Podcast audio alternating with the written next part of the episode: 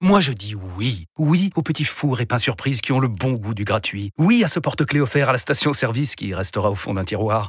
Oui à une pizza achetée, la deuxième offerte, parce que celle offerte est toujours meilleure.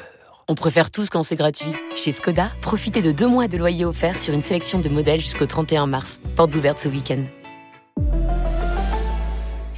Deux loyers offerts après premier loyer en LLD 37 mois sur toute la gamme Skoda, Orenia et Enya Coupé, si accord par Volkswagen Bank. Détails sur skoda.fr. Pensez à covoiturer. C'est un système avantageux aujourd'hui. Dire les choses comme elles sont. Bonjour, c'est Nicolas Poincaré. Bonjour, c'est Fabien Andrian Arissoa. Le mouvement contre la réforme des retraites prend de l'ampleur. La grève de ce 31 janvier est la plus importante depuis 30 ans. Et alors que la réforme est examinée en commission des affaires sociales, et nos élus alors, députés, sénateurs, quel est leur régime de retraite? On vous explique.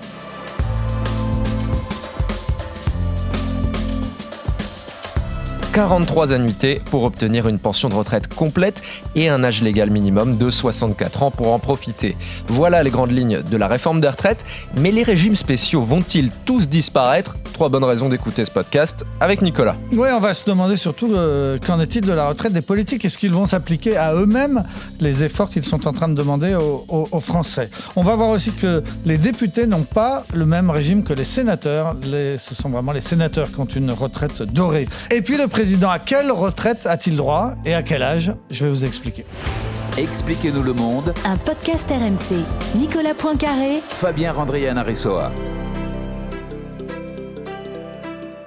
Les régimes spéciaux, vous en entendez souvent parler dans l'actualité, mais c'est souvent au sujet des régimes spéciaux de la SNCF par exemple. Qu'est-ce qu'il y a d'autre comme régime? Alors, il y, en a, il y en a beaucoup, et notamment ceux que la loi prévoit de fermer à terme. Ce sont les régimes spéciaux de la RATP, donc les transports euh, en Ile-de-France, les industries électriques et gazières, c'est-à-dire euh, EDF principalement, mais aussi euh, les clercs de notaire, les employés de la Banque de France ou bien encore les membres du Conseil économique et social. Tout ça, ce sont des régimes spéciaux qui vont disparaître à terme, hein, c'est-à-dire uniquement pour les gens qui vont maintenant rentrer à la Banque de France. Les actuels salariés de la Banque de France garderont leur régime particulier euh, jusqu'à leur départ. Donc on parle d'une réforme qui va s'appliquer dans 30 ou 40 ans. hein. Voilà, ça ce sont les régimes qui sautent. Et puis, on en avait moins parlé, mais il y a quand même des régimes spéciaux qui sont maintenus. Celui de l'Opéra de Paris. On peut partir à la retraite à l'Opéra à 40 ans, et ça se comprend quand on est euh, danseur ou, ou danseuse. Les marins-pêcheurs vont garder leur régime particulier, et c'est effectivement un métier très dur. Et puis, et c'est ça dont on va parler maintenant. Et puis, il y a les parlementaires, les sénateurs et les députés vont garder leur régime social.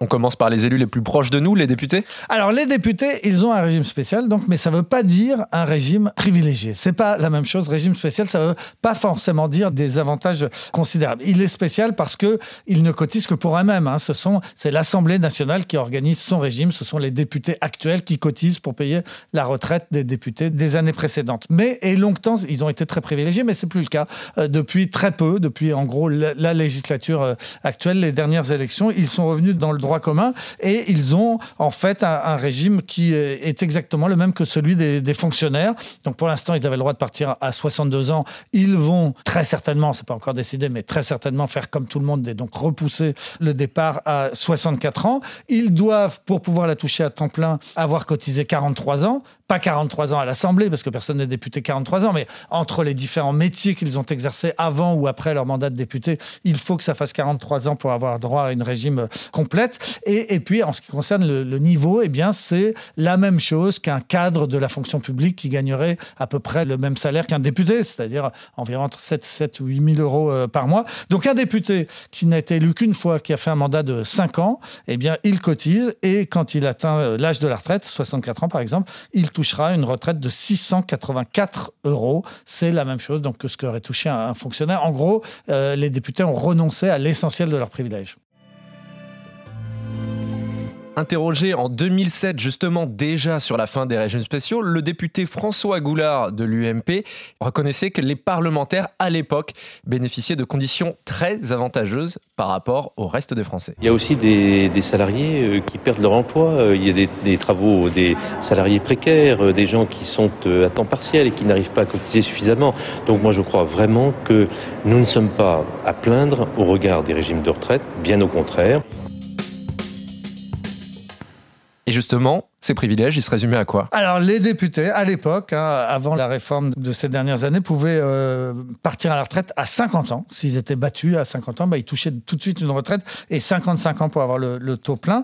Ils pouvaient aussi et surtout euh, décider de cotiser double. Alors, effectivement, ça leur coûtait un peu de l'argent, ça rognait leurs indemnités, mais alors ça faisait qu'ils pouvaient se constituer très très vite une retraite très importante. Et donc, donc là, pour un seul mandat de, de 5 ans, on atteignait 1200 euros net par mois. Et un député qui aurait fait 10 donc était déjà à 2400 euros. Donc en cotisant double, ils se constituaient des retraites très confortables très très rapidement. Et puis ils avaient d'autres avantages, par exemple la pension de reversion. Vous savez ce que vous laissez à votre veuve ou à votre veuf euh, après euh, votre disparition. Eh bien la, la pension de reversion des députés était bien plus importante que celle du commun des mortels. Commun des mortels d'ailleurs, c'est le cas de le dire. Donc tout ça, tout ça c'est fini. Ils sont vraiment rentrés dans le droit de commun. Plus de départ à la retraite avant l'âge, plus de cotisation double, plus de pensions de reversion euh, augmentées. Et du coup, eh la moyenne de la retraite des députés, c'est 2700 euros par mois généralement complétée par une retraite des autres métiers qu'ils ont, ont pratiqués. Mais enfin, pour la partie de ce qu'ils ont fait à l'Assemblée, c'est 2700 euros. Les privilèges, ça n'a pas totalement disparu du champ politique puisqu'il reste les sénateurs et là, c'est vraiment le jackpot. Voilà, tous les efforts qu'ont fait les députés et qu'on vient de décrire, bah, les sénateurs tout simplement ne les ont pas fait. Donc ils gardent tout ce qu'on vient de dire, la possibilité de cotiser double pour avoir une retraite double, des pensions de reversion plus, plus intéressantes, des, niveaux de retraite bien plus élevés. La moyenne nette des sénateurs, c'est 3800 euros par mois, hein, alors qu'on disait les députés, c'est 2700. Il y a un décalage entre les deux chambres qui n'est pas vraiment... Euh, justifié. Et puis, un député qui, un sénateur qui ne fait qu'un mandat de 6 ans, eh lui, il va toucher 2190 euros net par mois après un seul mandat. Alors qu'on voyait que les députés, après un seul mandat, ils sont à 684 euros. C'est donc beaucoup, euh, beaucoup moins. C'est tout simplement parce que les sénateurs ont décidé de ne pas revenir sur ces avantages. Alors, comment ils le, justifient? Ils expliquent que leur régime autonome est à l'équilibre, que le Sénat finance tout seul ses retraites confortables. Donc, circuler, il n'y a rien à voir, puisque c'est notre argent on, en fait euh, ce qu'on veut. Sauf que c'est pas tout à fait le cas, parce qu'en réalité, il marche sur, deux jambes, le régime de retraite des sénateurs. À la fois par répartition, avec les cotisations des sénateurs actuels qui payent pour les sénateurs retraités, et puis par capitalisation. C'est-à-dire que le Sénat s'est constitué une cagnotte, une très grosse cagnotte, au fil des années, qui a été investie, placée essentiellement dans l'immobilier et essentiellement à Paris. Donc en gros, ce sont des loyers parisiens qui payent pour la retraite des sénateurs. Et donc les sénateurs disent, bah, vous voyez, on s'est bien débrouillé, on a été économe, on a bien géré notre argent en père de famille, donc on, on se finance nos retraites. Mais ce qu'ils oublient de dire, c'est que comment elle a été constituée, cette cagnotte? Avec le budget du Sénat c'est-à-dire avec les, impôts des Français. C'est bien de l'argent public qui a permis de constituer ce patrimoine immobilier. Et donc, quand les sénateurs disent ça ne regarde que nous, on se débrouille entre nous, c'est pas vrai. Il y a quand même une grande part d'argent public pour financer ces retraites confortables, bien plus confortables que celles de leurs collègues députés. Alors ça, c'est l'argument qui revient tout le temps dans la bouche des sénateurs, c'est que le régime est à l'équilibre. Interrogé en 2020 justement sur le régime des retraites des sénateurs, le président du Sénat, Gérard Larcher, reconnaissait que le système était très avantageux tout en se disant prêt à le faire évoluer à la marge. C'est un système avantageux euh, qui se base aussi sur une surcotisation des parlementaires. Nous payons, vous le savez, une fois et demi plus que, enfin, 50% de plus que les députés, mais notre régime est avantageux. Il s'agit de le rendre dans l'équité avec les Français, euh, tout simplement extrêmement clair, transparent. Si vous étiez dans les cortèges des manifestations ces derniers jours, il y avait beaucoup de pancartes aussi qui invitaient Emmanuel Macron à prendre sa retraite. Alors justement, une retraite de président, ça ressemble à quoi? Alors oui, la question est légitime, hein, parce que c'est la réforme Macron, hein, cette réforme de retraite, c'est lui qui l'a voulu, donc on peut se dire, mais au fait, lui, qu'est-ce qu'il touchera comme euh, retraite? Alors la retraite des présidents, c'est un régime très, très spécial. D'abord, ils sont très peu à la toucher. Hein. Actuellement, il n'y en a que deux, c'est Nicolas Sarkozy et François Hollande, on n'a plus que, que deux anciens présidents. Alors, jusqu'en 1955, les présidents n'avaient ni traitement pour vivre, ils se servaient dans la caisse de l'Élysée au quotidien, ni retraite. En 55, les parlementaires ont voulu euh, clarifier un petit peu tout ça. ils ont inventé donc le, traitement du président de la République et le régime de retraite du président. Alors c'est quoi cette retraite?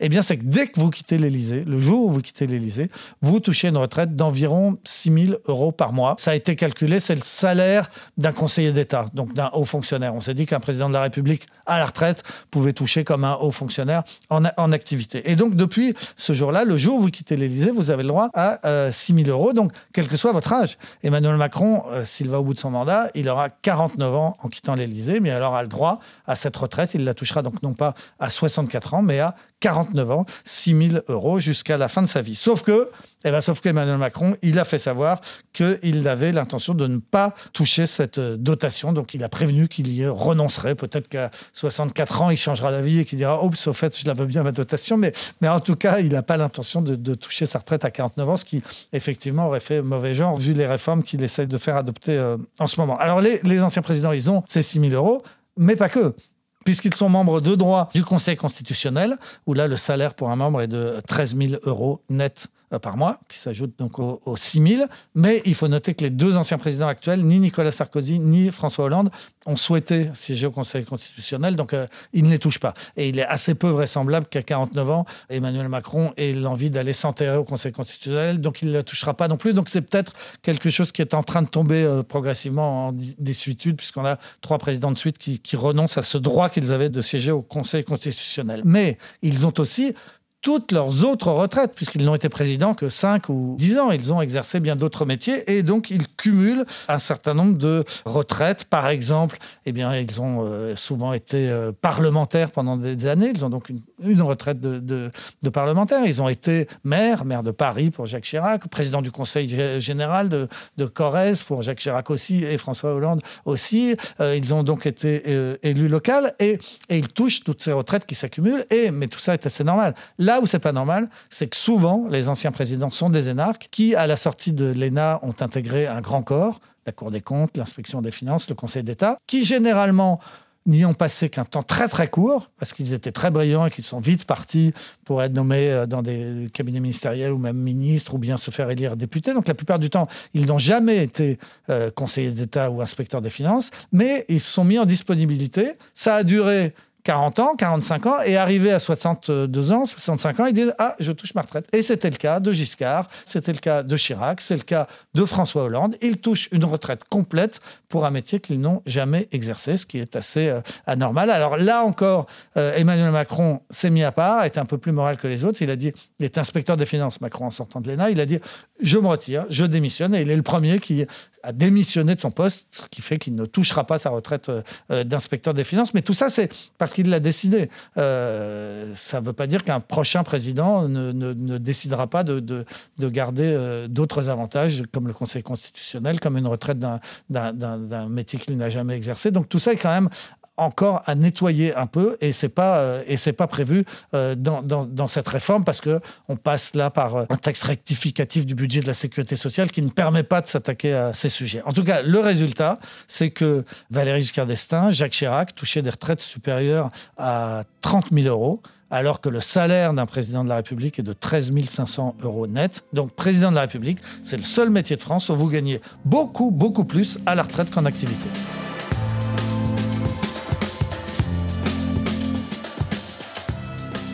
C'est la fin de ce nouvel épisode d'Expliquez-nous le monde. Merci à vous de l'avoir suivi. Si ce podcast vous a plu, abonnez-vous. Nous sommes sur toutes les plateformes de streaming, sur le site et l'application RMC.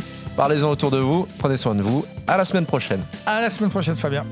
Retrouvez Nicolas Poincaré dans Apolline Matin. Tous les jours à 6h20 et 7h50 sur RMC.